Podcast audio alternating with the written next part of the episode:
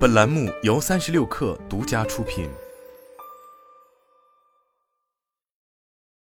本文来自新浪科技。曾经火热的元宇宙已经熄火了。近日，百度副总裁、元宇宙产品熙壤负责人马杰被曝已经离职，这被外界视为元宇宙或将在百度的业务布局中陷入边缘化危机。熙壤是百度于二零二零年十二月启动的元宇宙项目。试图打造一个平行于物理世界的沉浸式虚拟空间。二零二一年正式对外推出，当时国内正值元宇宙热潮，百度 CEO 李彦宏还将二零二一年百度 AI 开发者大会放在了熙壤 APP 上召开，让熙壤一度标志苹果免费社交榜单前十。然而，熙壤随后便迎来了高开低走，运营并未达到内部预期。新浪科技看到，在 OPPO 应用商店中。目前，熙壤 A P P 的安装量仅为二十万次，评分更是低至一点七分。不少用户吐槽人物建模丑、网络卡顿、画质太差，这也叫元宇宙？还没有游戏做的逼真，就是一个为了蹭热度而开发的垃圾产品。百度并不是没有意识到这些问题。熙壤最初的版本是负七点零版本，马杰曾表示，熙壤还有很多不完美，距离目标还有巨大成长空间。至少要用七年才能达到零点零版本。然而，还未等到熙壤迭代到零点零版本，马杰便提前离开了。实际上，不只是百度、阿里、腾讯等大厂，当时均专门成立了元宇宙相关部门，但一阵风过去，成果并不明显。二零二二年六月，腾讯成立了 XR 部门，实际操盘手是腾讯游戏工作室 NXT Studios 负责人沈黎。腾讯还希望通过收购黑鲨手机来布局 VR 硬件。但后来收购搁浅，黑鲨迎来大规模裁员。更戏剧性的是，沈黎于二零二二年底离职，腾讯 XR 部门也在今年初被宣布解散。二零二二年，阿里巴巴达摩院 XR 实验室负责人谭平离职。与此同时，多个实验室的负责人也被曝离职。外界猜测，这或许与达摩院在相关领域投入过大但商业回报有限相关。阿里巴巴披露的财报显示，二零二二年上半年。阿里巴巴在创新业务板块实现营收四点七九亿元，同比下滑百分之三十，实现经营亏损二十五点一八亿元。有意思的是，虽然元宇宙已经过气，但大模型又成了互联网圈的热词。大厂和高管们似乎又再一次经不住诱惑，纷纷入局。在百度推出文心一言之后，原百度副总裁、元宇宙产品熙壤负责人马杰也将新赛道选在了大模型相关。据媒体报道。他已于近日加入创新工厂担任副总裁一职，并成立了 AIGC 企业北京零一万物。而近日又有多名来自互联网公司的技术业务负责人离职，参与大模型相关创业，其中包括阿里巴巴淘系技术部的贾荣飞与小红书 AI 平台部负责人严生根。但摆在大厂和创业者面前的是，大模型的商业模式依然有待探索。华为云人工智能领域首席科学家田奇就曾表示。大模型的资本门槛高，开发和训练一次一千两百万美元。大模型可能收编高度定制化的小模型，导致市场向大公司集中。如果说元宇宙大模型需要砸钱，那么造星可能是砸钱也不一定能取得成功。早年华为造出麒麟芯片，为华为手机的高端崛起奠定了基础，这也为其他手机厂商冲击高端提供了一个参考的路径。二零一九年。在第一届 OPPO 未来科技大会上，OPPO 创始人兼首席执行官陈明勇罕见亮相，宣布 OPPO 未来三年投入五百亿布局万物互融生态研发。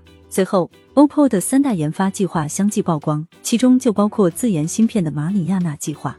马里亚纳是地球上最深的海沟，OPPO 以此命名，寓意自研芯片之路的难度，但一语成谶，似乎也暗含了自研芯片的悲壮结局。在推出 NPU 芯片马里亚纳 X 以及蓝牙音频芯片马里亚纳 Y 两款自研芯片之后，OPPO 在今年五月突然宣布关停自研芯片公司折库，留给外界满是不解。网络上流出的折库解散的全员会议内容显示，折库 CEO 刘军称，全球的经济和手机行业现在极其不乐观，公司的整个营收远达不到预期，所以在这样的情况下。芯片这样一个巨大的投资将是公司承担不起的。而除了钱，外界还猜测 OPPO 可能遇到了一些政治原因。前 OPPO 副总裁沈义仁当时就发布微博称，钱能解决的问题其实不是大问题，而钱不能解决的问题往往才是真的难题。折库的关停，让芯片行业迎来了大地震，不少从业者人心惶惶，开始猜测谁会下一个倒下。小米旗下的自研芯片主体玄界可能是最受关注的对象之一。二零二一年十二月，上海玄界技术有限公司成立，经营范围含集成电路芯片设计。由小米高级副总裁、手机部总裁曾学忠担任其执行董事、总经理、法定代表人。目前，小米已经推出了 ISP 芯片澎湃 C 幺、快充芯片澎湃 P 幺、电池管理芯片澎湃 G 幺。知情人士向新浪科技表示，小米自研芯片的目标不只是手机，还要服务 IoT 和电动车。此前，小米松果在自研 SOC 上失利之后，拆分出了大宇半导体，专注 IoT 芯片。而玄界的成立也与松果进行了重组，分别专注手机芯片和车载芯片。新浪科技发现，玄界成立后，从松果接收了多个与手机芯片相关的专利。而松果今年以来，则联合小米汽车等申请了车载语音交互、电动车充电桩技术、自动驾驶技术、车辆控制等多个汽车相关专利。这也印证了上述人士的说法。不过，这也意味着小米在自研芯片上的投入和风险更大了。在折库关停不久，小米玄界随后便召开了全员大会。不过，不是解散大会，而是为了安抚人心、提振士气。恐慌的不只是小米玄界员工，百度旗下的昆仑芯片也举行了全员会，以安定军心。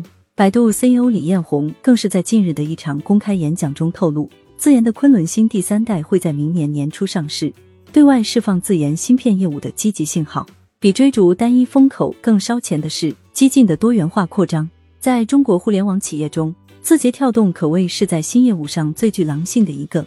从最早的资讯 APP 今日头条，再到短视频 APP 抖音，字节跳动不断复制着打法，成了 APP 制造工厂。不过，字节的扩张并不都是成功的，也在多个业务上栽了跟头。二零二零年十月，大力教育作为独立品牌正式成立，业务横跨 Pre-K、K 十二成人教育多年龄段。涵盖多学科、多课程。当时，大力教育业务负责人 CEO 陈林称，不排除字节跳动的教育相关业务会独立拆分融资，甚至单独打包上市的可能性。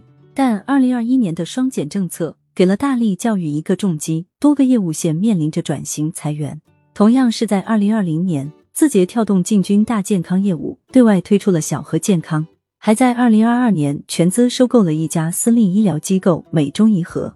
但在业务起色不大的情况下，今年四月，小和健康宣布因业务调整，小和健康所有官方病友群将于四月二十八日终止运营，届时群将解散，未来相关官方企业微信账号也将停止运营。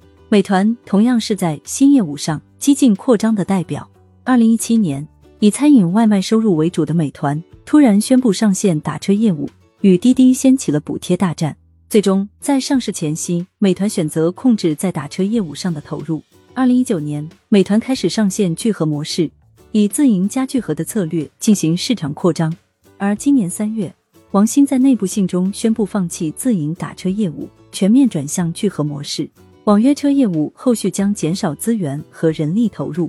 在本地生活服务市场，百度曾是美团的重要对手，拥有着百度外卖和百度糯米这两块到家家到店业务。但二零一七年，饿了么正式宣布收购百度外卖，百度退出外卖市场。二零二二年，百度糯米 APP 宣布停止服务与运营。至此，百度在本地生活服务市场的布局全部撤退，或许是并不甘心。二零二二年十月，依靠百度智能小程序多利熊平台上线，主攻吃喝玩乐团购优惠。该平台负责人为前饿了么、美团点评高管戴正开。但据媒体报道，因为场景不明确。百度智能小程序对 C 端的转化率并不高，客户反馈无法持续获得流量，实际成交量非常低。近日，百度智能小程序部门被分拆，多利熊团队百余人被整体裁撤，百度重回本地生活服务市场的梦想再次破灭。当元宇宙成为过去式，大模型接替了它的位置，又成为了 BAT 等大厂角逐的对象。但风口变了，根本的商业逻辑未变，回归商业本质。找到应用场景和商业模式的正循环是永远不会过时的真理。从这个角度来说，大厂们从曾经的粗放扩张走向如今的降本增效，或许并不是坏事。